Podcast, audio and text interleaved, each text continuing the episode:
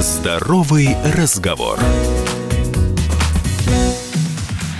Здравствуйте, уважаемые после новогодние слушатели «Комсомольской правды». В эфире «Здоровый разговор» в студии Марии Баченина.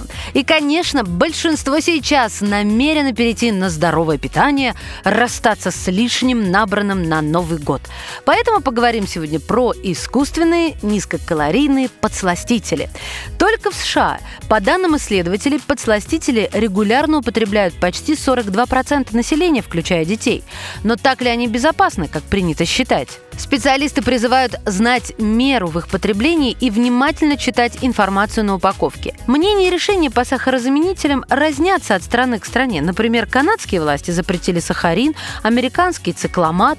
Существует много исследований о том, что чрезмерное употребление искусственных заменителей сахара чревато проблемами со здоровьем.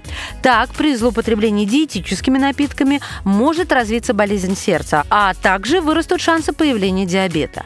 Но при этом оказалось, что использование сахарозаменителей вместо сахара также снижает потребление калорий, что приводит к нормализации индекса массы тела. Но главное не перебарщивать, а по-хорошему стоит посоветоваться с врачом.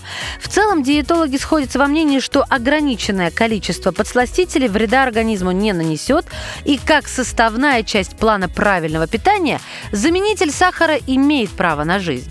Американская кардиологическая ассоциация и Американская диабетическая ассоциация еще в 2012 году отмечали, что подсластители могут быть частью диет, но всегда подчеркивали, что недополученные без сахара калории нужно как-то компенсировать.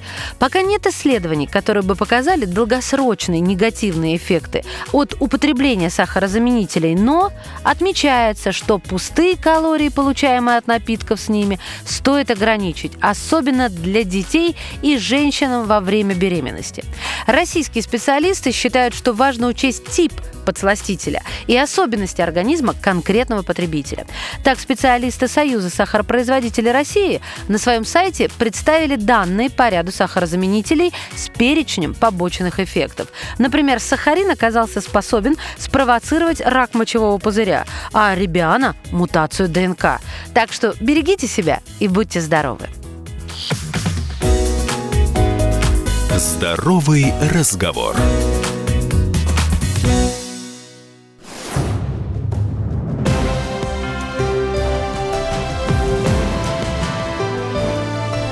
Радио «Комсомольская правда».